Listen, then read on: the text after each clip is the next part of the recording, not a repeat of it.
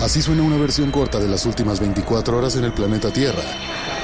La conversación del mundo, aquí, en el Brief, con arroba el Che Arturo.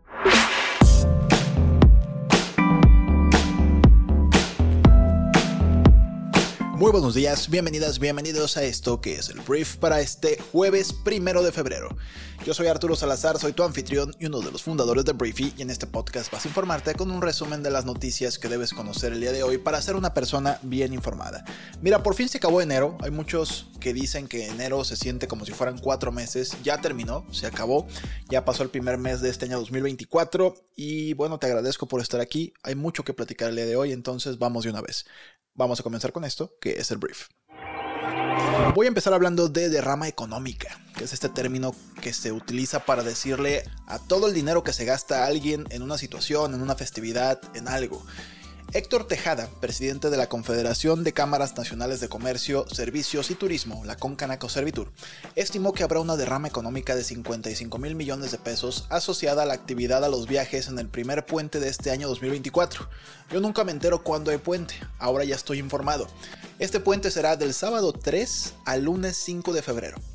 Esta cifra representa un incremento del 10% respecto a la registrada en 2023, fue lo que comentó el empresario. Ahora, para que lo sepas, se celebra el Día de la Constitución Política de los Estados Unidos Mexicanos, y esta celebración será beneficiosa para la economía del país. Durante este fin de semana largo y de acuerdo con información de la Secretaría de Turismo Federal, la ocupación hotelera a nivel nacional será en promedio del 62%, 4 puntos porcentuales más que en el mismo fin de semana largo del 2023. Se prevé además la llegada de 1.415.000 turistas al hotel o a hoteles, del que el 26% serán extranjeros. Ahora, hablemos de las corridas de toros en la Ciudad de México que han causado mucha polémica porque se habían vuelto a permitir, pero ya no.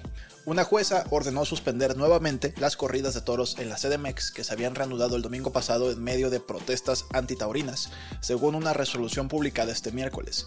La medida, otorgada a solicitud de una asociación de defensa de los animales, se mantendrá hasta el próximo 7 de febrero, fecha en la cual está programada una audiencia en la que se definirá si se suspende o no definitivamente la fiesta brava en la capital mexicana. Con unos 42 mil espectadores en sus gradas, la Plaza México celebró el domingo pasado su primera corrida en 20 meses, luego de que la Suprema Corte de Justicia revocara en diciembre un fallo judicial que impedía realizarlas.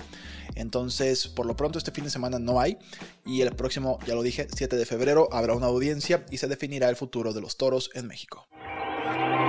Ahora, un poquito de política. Dos semanas después de posponer el proyecto, el Tribunal Electoral del Poder Judicial de la Federación avaló la multa de 62.2 millones de pesos que el INE impuso a Morena por irregularidades contables en su proceso interno de selección en el que Claudia Sheinbaum quedó como abanderada presidencial. Los cuatro magistrados, quienes avalaron el proyecto por unanimidad, recriminaron en sesión que el partido pretendió que no se le contabilizara la megacampaña de las corcholatas.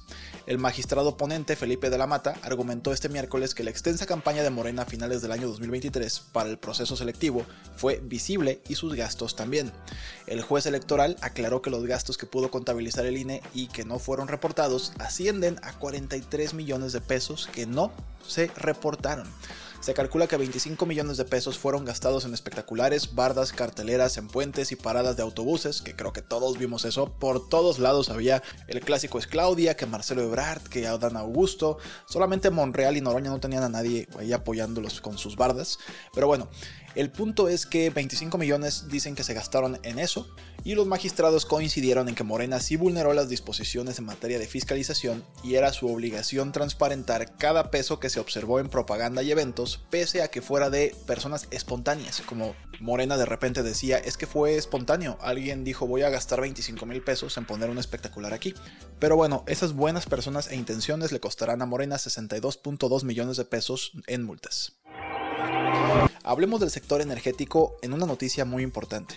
La Suprema Corte de Justicia ayer declaró inconstitucional la reforma de marzo del año 2021 a la Ley de la Industria Eléctrica que buscó favorecer a la Comisión Federal de Electricidad sobre las empresas privadas.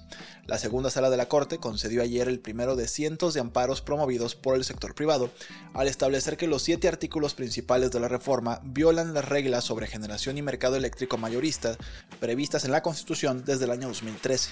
Dichos artículos de la LIE, que es la Ley de la Industria Eléctrica, incluyen el que ordena dar despacho preferente a energía generada por centrales de la CFE o privadas que trabajan en exclusividad para ella, esto por encima de las renovables y otras privadas. También elimina el que eliminó la obligación de realizar subastas para adquirir energía y el que generalizó el acceso a certificados de energías limpias. Si bien el amparo solo fue concedido a seis empresas privadas, la Corte aclaró que el efecto práctico es dejar de aplicar la reforma y obligar a las autoridades a operar con la versión anterior de la LIE, ya que de beneficiar solo a las quejosas, a las que pusieron su amparo, se provocarían distorsiones en el mercado. Específicamente de lo que te acabo de decir, se hablaba mucho de que la CFE con esta ley le compraba primero energía a plantas generadoras que eran o más contaminantes o más caras que otras, por ejemplo, de inversión privada que traían toda la tecnología para ser ecológicas. Esto pues ya no va a ocurrir. Entonces, pues esta reforma que fue uno de los pilares del gobierno de Andrés Manuel López Obrador en temas energéticos, pues ya no va, ya se declaró inconstitucional y veremos qué dice el día de hoy el mandatario. Ahora, con respecto a la posible reforma de las pensiones en México. El día de ayer, Xochil Gálvez, candidata presidencial del PAN, PRI y PRD, dijo que desde hace dos semanas platicó con los dirigentes de los partidos sobre la reforma a pensiones que presentará AMLO a principios de febrero y afirmó que estaban absolutamente de acuerdo con ella. Además pidió a AMLO que empiece poniendo el ejemplo y que las pensiones de los maestros que, pues el día de hoy están en UMAS, sean pasadas inmediatamente a salarios mínimos. También le demandó que mejore la pensión a todos los trabajadores del gobierno e igualmente le solicitó que elimine el outsourcing del gobierno. Esto interesante, interesante porque más allá de que pues los partidos si quieren que las personas tengan mejores pensiones y todo lo que tú quieras, creo que mediáticamente juega mucho porque ya es un tema de, ah, nosotros también queremos eso. Al no tener la mayoría, el presidente sabía que pues muchas de sus reformas, que hay más, pero otras de sus reformas iban a ser rechazadas. Pero esta que es altamente electoral, altamente política, que de rechazarla la oposición iba a ser como que ven, la oposición no quiere que ustedes tengan mejores pensiones. Ese podría haber sido el discurso. Yo creo que lo que hace el partido o los partidos de la alianza es decir, ok, vamos con ustedes, vengan, esto es en beneficio del pueblo y la neta, sí le quitan parte del discurso porque ahora todos quieren eso, ¿sabes? No es Morena contra los que no quieren. Entonces, bueno, por lo pronto es lo que va a ocurrir. Me parece, te digo, todo esto me parece muy político. Si al final las pensiones no afectan las arcas públicas, me parece que es una buena idea pero sobre todo las pensiones que las quieren llevar a un 100%. Te digo, esto se va a presentar el 5 de febrero, veamos cómo salen. Y también los partidos dijeron, a ver, tampoco vamos a aprobar cualquier cosa. Pero bueno, por lo pronto el PRI, PAN, PRD se suman a Morena para aprobar esto, sí tiene sentido financiero, me imagino. Ahora vamos a hablar de la Reserva Federal de Estados Unidos que ayer decidió mantener su tasa de interés de referencia en un rango entre el 5.25 y 5.50%, ya que señaló que necesita mayor confianza en que la inflación está cediendo.